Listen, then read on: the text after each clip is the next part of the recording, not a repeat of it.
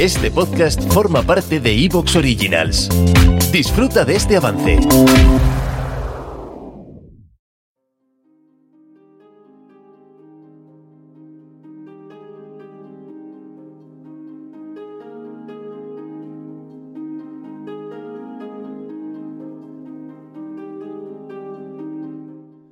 Con nuestra siguiente invitada vamos a tratar de encontrar una explicación al fenómeno de la parapsicología, porque con el paso del tiempo, desde que todo esto empezó, la tecnología ha mejorado mucho y los métodos con los que se captan a estos seres son cada vez más sofisticados. Y hoy nos hemos propuesto darle un sentido a este fenómeno y lo vamos a hacer con Isabela Herranz, autora del libro ¿Por qué vemos fantasmas?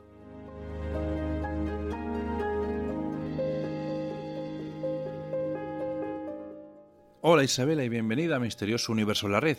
Muy buenas, ¿qué tal? Encantada de saludarte, Víctor. Muy bien, pues nada, pues muchas gracias por aceptar nuestra invitación. Isabela, voy a hacer una pequeña introducción más o menos de tu trayectoria y empezamos a hablar de- del libro, ¿te parece? Me parece estupendo. Venga, genial. Isabela es filóloga y escritora freelance experta en quirología y morfopsicología, en fenómenos psíquicos y además es experta en divulgación científica. Y una pregunta que os hago a todos los invitados, Isabela, ¿por qué te has metido tan de lleno en este fenómeno de la parapsicología, en investigarlo tan a fondo? Pues mira, todo esto siempre suele haber un, factor de entorno familiar. Mi padre era un hombre pues muy interesado en, en temáticas que en aquella época no eran muy habituales, ¿no?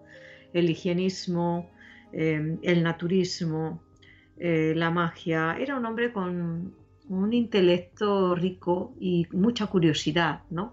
Entonces lo mismo compraba libros sobre la Segunda Guerra Mundial y los espías, le interesaba mucho la historia contemporánea, que compraba pues eh, libros de fantasmas. Y en concreto, en su biblioteca había uno que a mí me interesó mucho y que recojo en mi libro, es La vida póstuma, y me dejó muy impresionada porque figuran unas imágenes. eh, ese libro, por cierto, lo conservo todavía. Y, y esas fotos pues reflejaban como fantasmas así en nebulosa, blancos. Y claro, te- yo me planteaba con 10 años mm, qué había de verdad en, en esas proyecciones, ¿no? Y, y bueno, pues luego con el tiempo, aunque yo me interesé desde muy joven por la, por el periodismo y más concretamente por los idiomas, por la filología, y de hecho yo cursé filología inglesa después de vivir en Inglaterra, pues eh, bueno, pues parece que la vida al final te reorienta, ¿no? Y mm, bueno, conocí a una persona que estaba muy metida en el mundo del misterio, entre comillas, ¿no? Y la parapsicología. Y bueno, pues empecé a hacer lo que había querido hacer siempre, que era escribir. Y como el tema de la mano, que fue con el primero que empecé, me había interesado desde muy joven y publiqué mi primer libro, pues a partir de ahí ya todo vino un poco rodado, ¿no? Y, y empecé a colaborar en las revistas habituales, como Más Allá, luego vino Enigmas, también en Año Cero, etcétera. Y entonces, bueno, pues llevo muchos años escribiendo sobre estos temas. Y en concreto, del tema que vamos a hablar, que es el de fantasmas, pues bueno, es que yo siempre lo, lo considero apasionante, porque los fantasmas ya nos hablaban de ellos cuando éramos niños, ¿no? Sobre todo en las clases de religión. Ahí había muchos fantasmas siempre pululando. Bueno, dicen que, que las primeras voces de- del más allá fueron captadas allá por el año 1950 por Fiebre Jürgenson mientras graba- grababa ese trino de, de unos pájaros. Entonces, Isabela, ¿por qué desde entonces creemos que este tipo de grabaciones, llamadas también psicofonías, son voces del más allá y no sonidos que interpretamos como voces? Te lo comento porque en alguna ocasión entendemos lo que dicen estas psicofonías porque alguien previamente nos ha dicho qué es lo que vamos a escuchar y ya llevamos una predisposición a eso que vamos a escuchar. Sí, eso es el sesgo de confirmación. Eh, que es decir, escuchamos lo que queremos escuchar o lo que nos dicen que se escucha. Ahora bien, y esto ya lo he dicho en alguna ocasión, si no hay cuerpo, no hay voces. Es decir, tú has empezado comentando que eh, Raudive eh, grabó unas voces del más allá, no, no eran voces del más allá, en todo caso eran voces de aquí.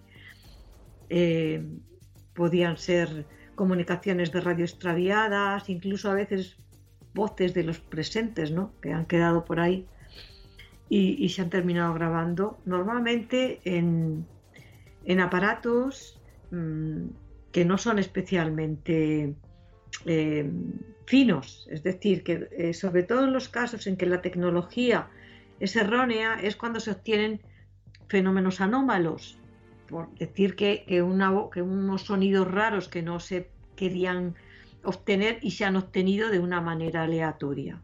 ¿no?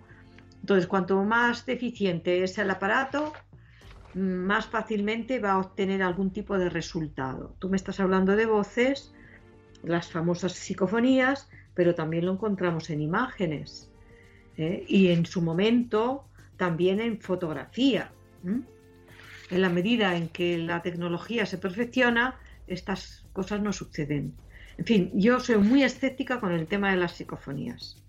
Así como sí acepto eh, las visiones de fantasmas según en qué circunstancias, en cambio las psicofonías mm, es que no son voces de los muertos, es que si los muertos no tienen cuerpo no pueden tener voz. Entonces, esas voces, Isabela, perfectamente pueden ser voces que transporta el aire y se graban en ese momento.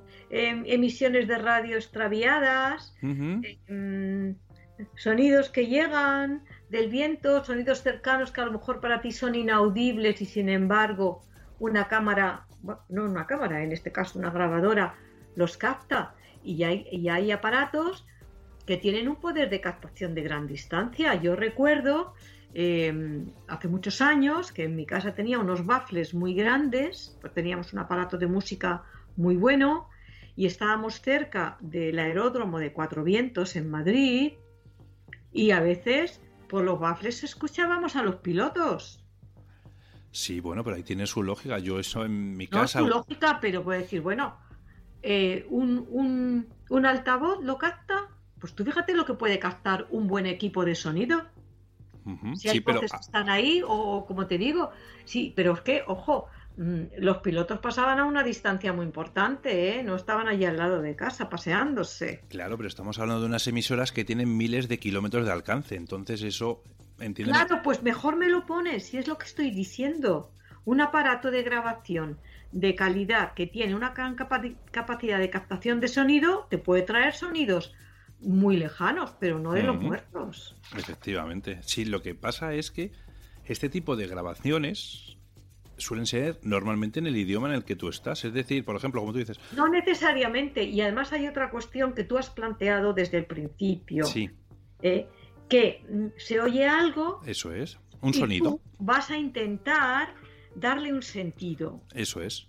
Como si podían ser sonidos que no tienen mm, que no tienen significado para nuestra comprensión, ¿no? Eh, aunque sean en nuestro idioma, da lo mismo. Entonces, mm, pues eso, que el sesgo de confirmación, que, vamos a buscar em, sentido a algo incomprensible que nos lo ha facilitado a veces la tecnología errónea, pero a veces también, ¿por qué no? Como, decíamos, equipos de sonido muy, muy potentes, ¿no? Pero que estamos programados mentalmente para encontrar falsos positivos. Hmm. Y esto sucede tanto con la visión como con el oído.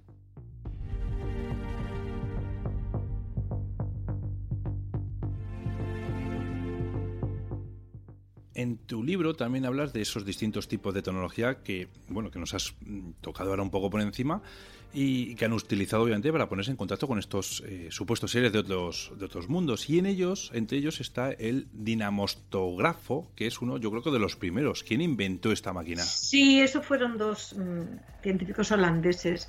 Esa imagen que está recogida en mi libro está precisamente en el libro de la vida póstuma. Y es un aparato muy complejo ¿Qué consiguieron estos autores? Lo desconozco, francamente, porque yo no he encontrado información ni, ni, en ese libro que tengo ni en Internet. Pero bueno, también Edison parece que quiso contactar con espíritus del más allá a través de un teléfono, pero luego nos han encontrado los planos de aquel aparato que parece ser que quiso que quiso producir. Isabela, en el, en el mundo de los sueños, en ese mundo onírico, ¿se pueden recibir la visita de estos seres del más allá? Absolutamente. Yo esa experiencia la tengo, mm, bueno, pues yo qué sé, desde que recuerdo sueños. Y te aseguro que era muy niña, ¿eh? Porque, mm, y de hecho, lo recojo en el prólogo de mi libro. Eh, mm, eh, yo recuerdo algún sueño que me generaba un poco de angustia, eh, de que veía montes de ánimas, pero hablo con cuatro o cinco años, ¿eh? Y, eso e, era como un monte negro, todo lleno de puntitos de luz, pero no eran estrellas, eran las almas de los muertos. Sí, sí, sí. Había oído hablar, de, yo era consciente de que, de que había cementerios y me resultaban algo muy nebuloso, ¿no? Y de hecho yo en esa época no había estado en ninguno. Entonces, bueno, aquellos sueños ya, uff, sí, sí, me despertaba, y bueno, me ponía a dormir con mi madre, ¿no? Mm. es decir, que, que, y bueno, eso así para empezar. Pero es que luego yo a lo largo de la vida me he ido encontrando con seres fallecidos en mis sueños con una frecuencia continua, vamos, continuamente. Yo sueño con amigos que he tenido que han muerto, con mis padres.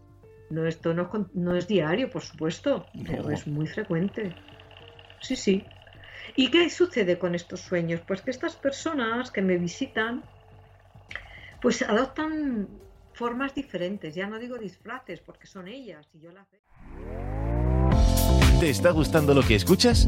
Este podcast forma parte de Evox Originals y puedes escucharlo completo y gratis desde la aplicación de Evox. Instálala desde tu store y suscríbete a él para no perderte ningún episodio.